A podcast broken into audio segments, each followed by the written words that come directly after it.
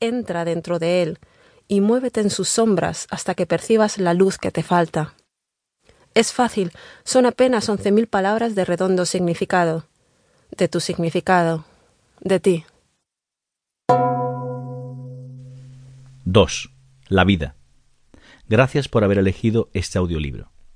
Y aunque quizás todavía inconscientemente seas un poco escéptico, un poco retraído, prudente, hasta cierto punto receloso de llegar a ser más confiado en apenas once mil palabras.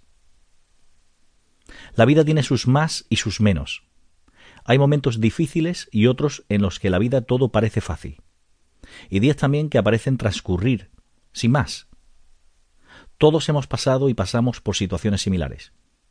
Hay días en los que sencillamente no te sientes tú. No te parece estar todo lo bien que debieras o sientes que careces de la confianza suficiente. Es algo normal. No siempre se puede ser una persona segura de sí mismo y sentirse absolutamente motivado en todo lo que uno hace. A mí también me ha pasado. Yo soy normalmente una persona positiva.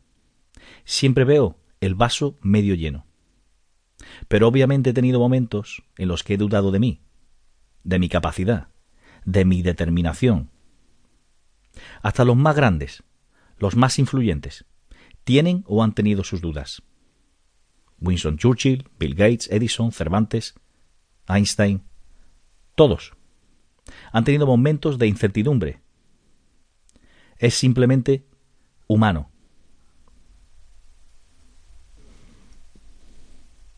Hace ya muchos años descubrí que la confianza, o la falta de ella, es uno de los motivos principales por los cuales la gente carece de liderazgo, es obesa, no habla en público, no encuentra pareja, no es feliz, no disfruta de la vida. Aunque el mundo parece mucho más sencillo y avanzado, aunque vivimos ya en la era digital, hay una enorme falta de comunicación. La depresión y la incertidumbre parecen haberse instalado en el interior de muchísima gente. Precisamente por esto decidí que Más Confianza fuese uno de mis primeros libros. No estás solo, y sin parecer extremadamente confiado, estoy convencido de que tu visión será diferente cuando termines este texto. Lo importante es saber cómo enfrentarse a esas situaciones.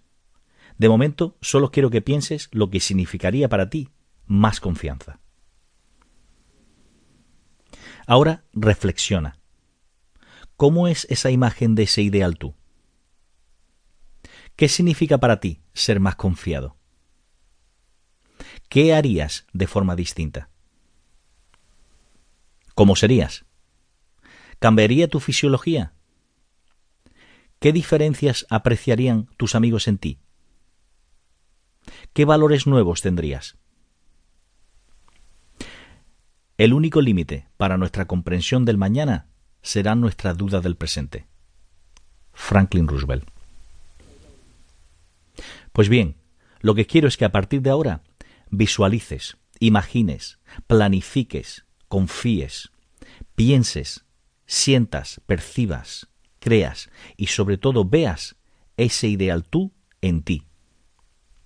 En principio vamos a crearlo en tu mente, algo relativamente sencillo, que todos podemos hacer.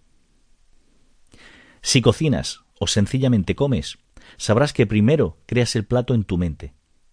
Visualizas perfectamente los ingredientes que vas a añadir, el color que va a tener tu plato, el sabor que va a resultar. Si desarrollas una tarea manual, tu mente conoce automáticamente los pasos que vas a dar, lo que debes hacer y cuándo llevarlo a cabo. Lo mismo ocurre cuando creas ese ideal tú. Tu mente conoce el manual. Por eso lo que quiero es que tu mente trabaje, que seas creativo. Quiero que lo perfecciones día a día. ¿Cómo te comportarías? ¿Cómo hablarías? ¿Cómo te mirarían y admirarían otros? ¿Cómo te sentirías? ¿Qué posturas adoptarías? ¿Qué ropa te pondrías? Porque pronto la posibilidad llegará a ser una realidad futura.